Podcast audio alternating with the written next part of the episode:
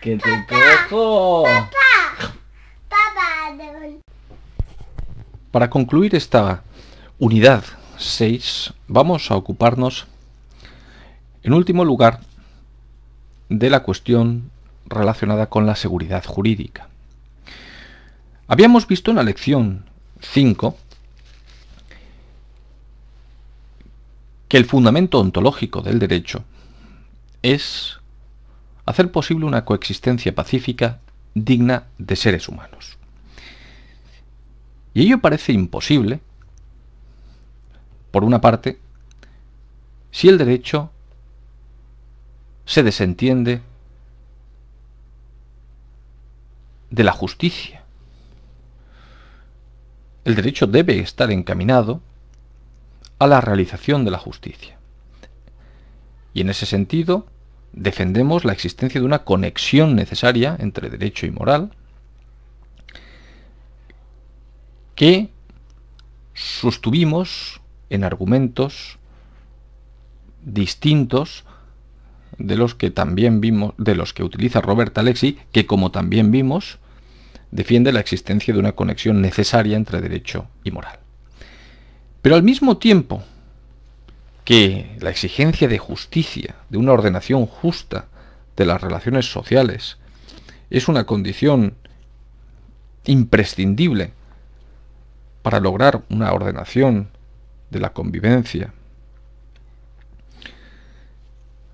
tenemos que señalar que los seres humanos exigen, demandan seguridad en el desarrollo de sus propios proyectos vitales. El ser humano, como destacamos en la lección primera, es un ser que a diferencia del resto de seres vivos, no tiene su vida hecha, su vida está por hacer. Es forzosamente libre y tiene que decidir en cada momento cómo decide orientar libremente su vida. Y por ello necesita orientación. Y necesita saber a qué atenerse. si no hubiera, por tanto, una regulación de las conductas que tratara de ajustarlas, de armonizarlas, y por ello de otorgar cierta seguridad en el marco de la convivencia social, esa incertidumbre desde luego no sería beneficiosa ni sería tampoco coherente con la propia forma característica de vivir del ser humano. Por lo tanto, podríamos decir que la seguridad que proporciona o que intenta proporcionar el derecho, sobre todo a través de su dimensión institucional, su dimensión normativa, en este caso, es una exigencia también de justicia, lo cual es una idea importante sobre la que posteriormente habrá que volver. Hablando de la seguridad en el derecho, conviene hacer una precisión conceptual con relación a dos términos que es habitual hallar en el lenguaje jurídico y sobre los cuales conviene establecer una pequeña distinción.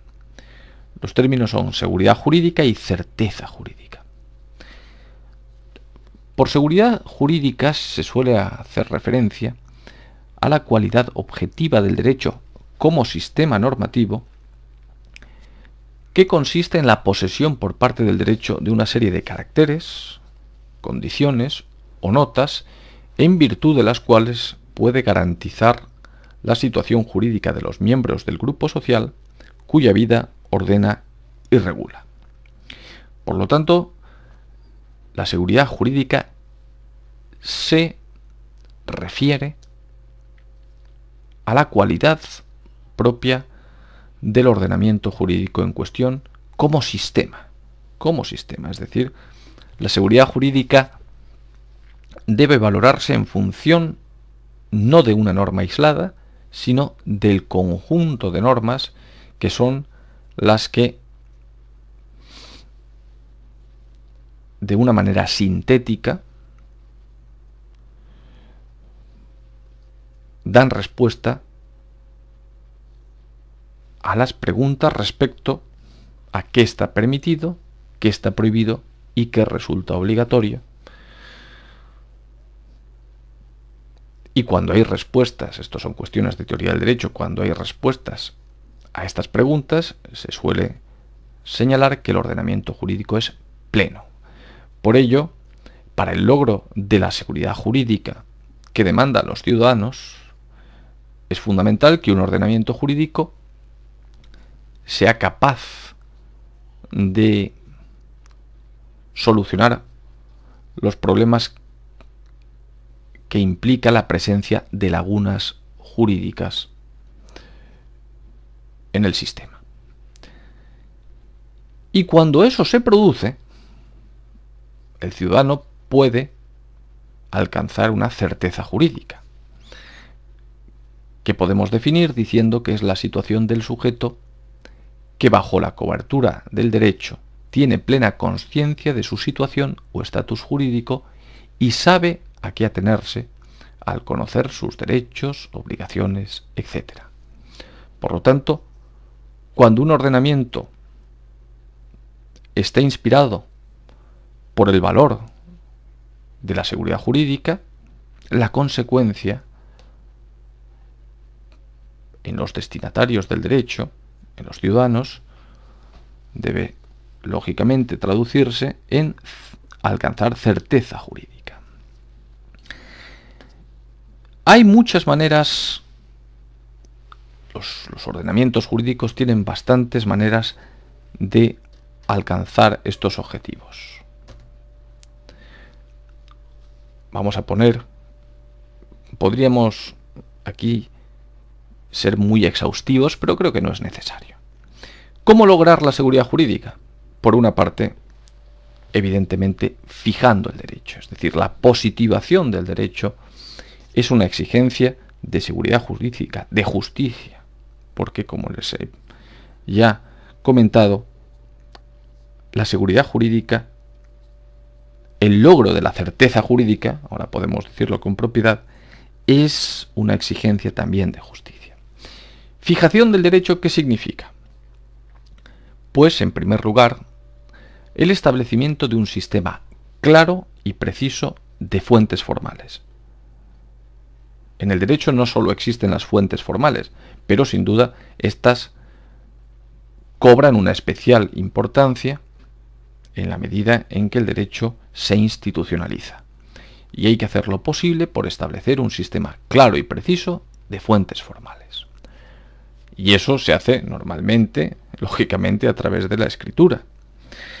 Y atención, es muy importante que la utilización del lenguaje sea lo más claro, sencillo y preciso. Y esta es una cuestión que cada vez parece que se olvida más. Es cada vez más habitual observar cómo la técnica legislativa se pierde en ambigüedades, en vaguedades, muchas veces respondiendo a objetivos políticos mm, que consisten en hacer ver a muchas de sus bases y al electorado en general que sus objetivos están siendo tenidos en cuenta. Por lo tanto, podríamos decir que es que es importante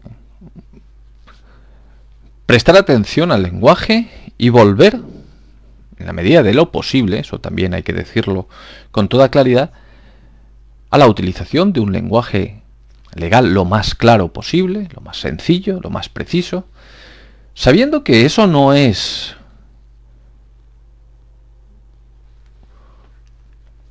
la solución para muchos problemas y que la propia el propio devenir de la vida social hace que lo que en un determinado momento parecía claro, sencillo y preciso, deje de serlo y requiera de nuevas aclaraciones, precisiones por parte del legislador. Pero bueno, por lo menos hay que intentarlo y no caer en estas modas en las que cada vez es más frecuente, como les decía, la deliberada vaguedad que permite que luego todo quede en manos de un posterior desarrollo reglamentario e incluso de la fijación de la interpretación que cabe dar a una determinada norma a través de la labor de los jueces de la jurisprudencia. Fijación clara y precisa de los ámbitos de, validez de las normas, eso está incluido en, esa exigencia de claridad y de precisión. Por otra parte, junto a la fijación del derecho, hay que buscar hacer posible su ordenación, evitar la dispersión normativa y compilar las normas existentes. Es decir, hay que buscar, pues, mm, ya no tanto la, coherencia, que siempre es imprescindible, siempre es eh, un objetivo exigible de, para que el ordenamiento jurídico funcione como un sistema,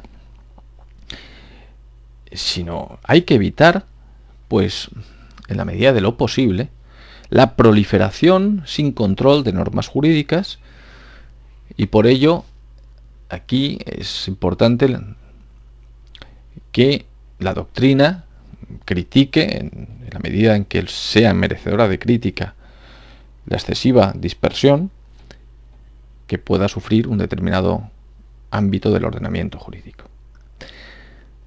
Integración y simplificación del derecho está muy ligado a lo anterior.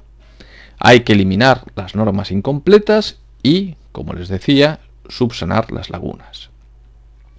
Y también el principio de economía normativa, evitar normas innecesarias, evitar la redundancia e intentar coordinar lógicamente las normas. Estos son objetivos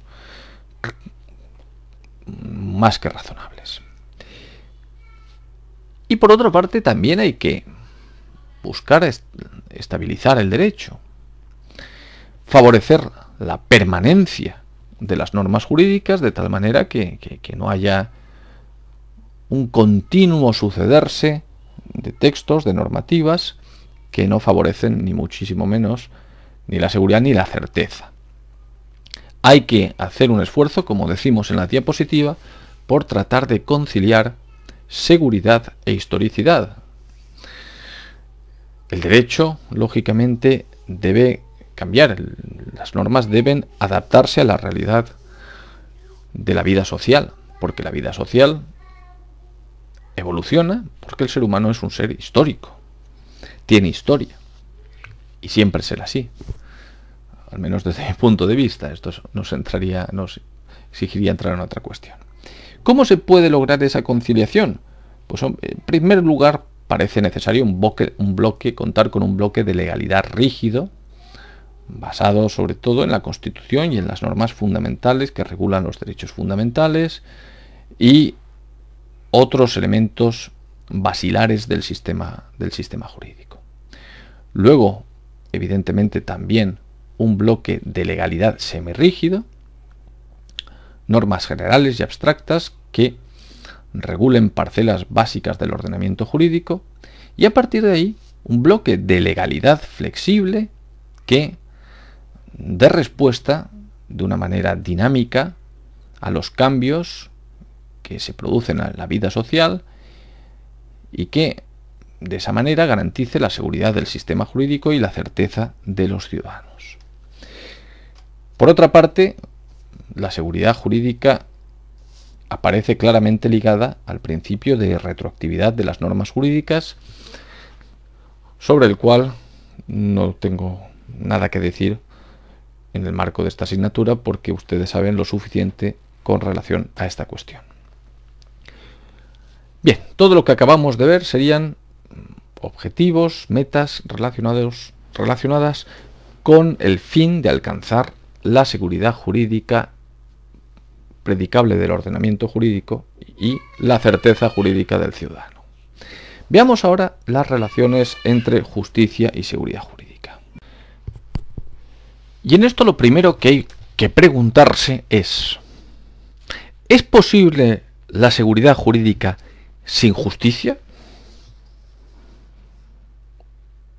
E inmediatamente cabría formularse la pregunta, ¿es posible la justicia sin seguridad jurídica?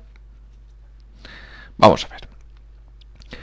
Que es posible la seguridad jurídica sin justicia parece evidente.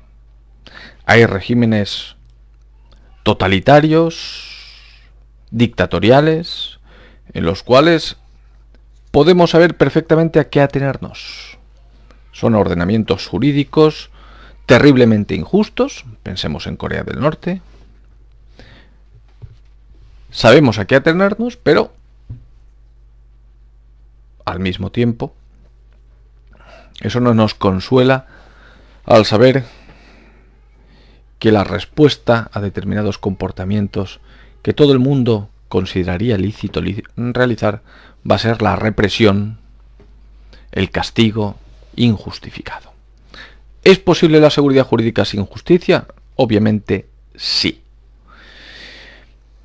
¿Es posible la justicia sin seguridad jurídica? En mi opinión, no. Porque si la justicia es dar a cada cual aquello que le corresponde, parece evidente que uno de los contenidos de lo justo, de aquello que le corresponde al ser humano, por su propia forma de estar en el mundo, más allá de las peculiaridades de cada cual, es saber a qué atenerse mínimamente. Es posible que haya sujetos, individuos, que vivan la vida al día, sin preocuparse del porvenir. Pero la gran mayoría de personas necesita orientación, saber a qué atenerse para poder, planificar con relativa estabilidad sus proyectos vitales. Por ello, a todo ser humano le es debido, en justa exigencia, en exigencia de justicia, un cierto nivel de seguridad jurídica. Y cuando éste no se da, un ordenamiento jurídico no puede reputarse justo. En ese sentido, yo creo que podría afirmarse que existe cierta prelación entre la justicia y la seguridad jurídica.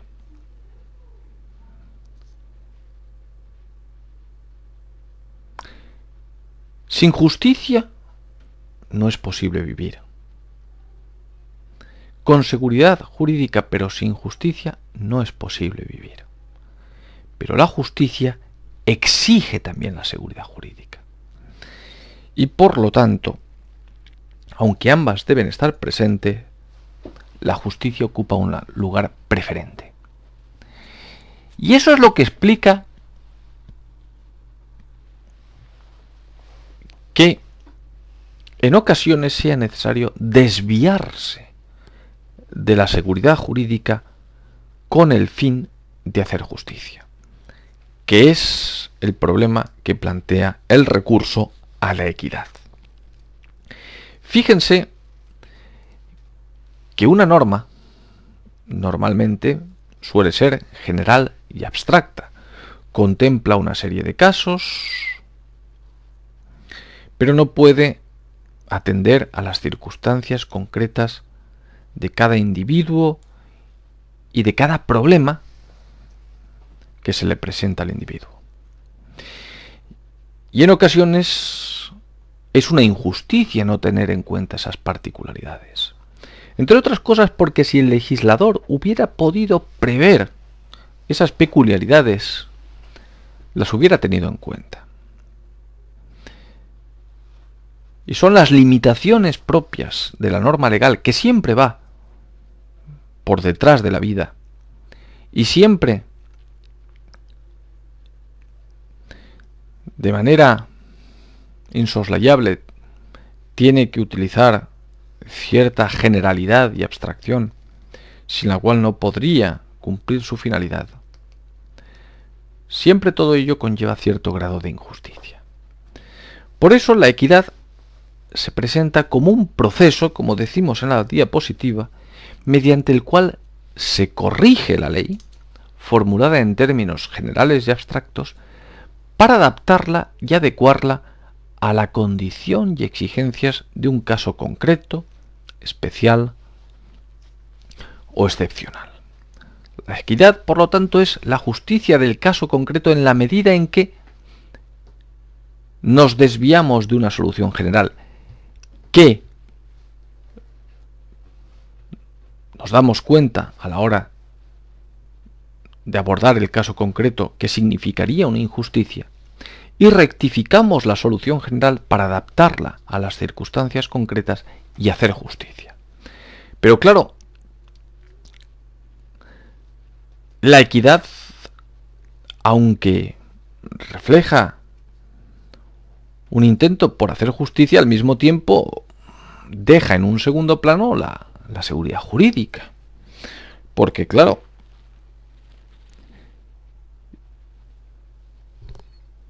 si cada vez que hubiera que dar respuesta a un conflicto, a un caso concreto, la solución descansara siempre en atender a las peculiaridades del caso, pues podríamos decir que la consecuencia sería la generalización de un estado de inseguridad. Por ello, la respuesta del artículo 3.2 del Código Civil intenta ser un equilibrio entre las exigencias de justicia y de seguridad jurídica. Dice así este precepto. La equidad habrá de ponderarse en la aplicación de las normas. Si bien las resoluciones de los tribunales sólo podrán descansar de manera exclusiva en ella cuando la ley expresamente lo permita. Por consiguiente, siempre que se trata de aplicar una ley al caso concreto, hay que llevar a cabo una interpretación que tenga en cuenta unas, las, las peculiaridades del caso concreto y que ajusten la norma para dar una respuesta en justicia a esas peculiaridades, sin contravenir el tenor literal, pero sí de tal manera que se adapten a las circunstancias, que se adapte ese enunciado que permite un campo de interpretación a las circunstancias específicas del caso solo cabrá una solución basada exclusivamente en la equidad cuando la ley expresamente lo permita. Solo en esos casos. Ese es el equilibrio que ofrece la solución equitativa entre las exigencias de justicia y de seguridad jurídica. Con esta reflexión damos por concluido este tema, la unidad didáctica 6. La unidad didáctica, didáctica 7 también la van a tener a su disposición a través de, de estas clases no presenciales. Y la última clase presencial de la asignatura, dedicada a la unidad 8, las cuestiones relativas a la deontología, será presencial, por tanto, y, y allá nos ocuparemos en esa última clase de la asignatura. Que tengan feliz Navidad y próspero año nuevo.